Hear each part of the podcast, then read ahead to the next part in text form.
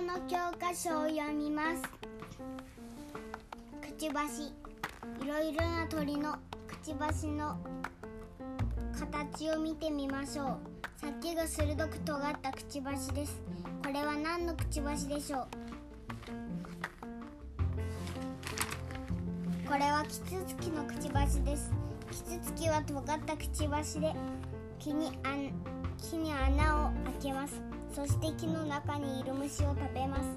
太くて先が曲がったくちばしです。これは何のくちばしでしょう？これはオウムのくちばしです。オウムは曲がったくちばしの先で硬い種の殻を割ります。そして中の実を食べます。細くて長く伸びたくちばしです。これは何のくちばしでしょう？れはハチドリのくちばしです。ハチドリは細い長い細長いくちばしを鼻の中に入れます。そして鼻の蜜を吸います。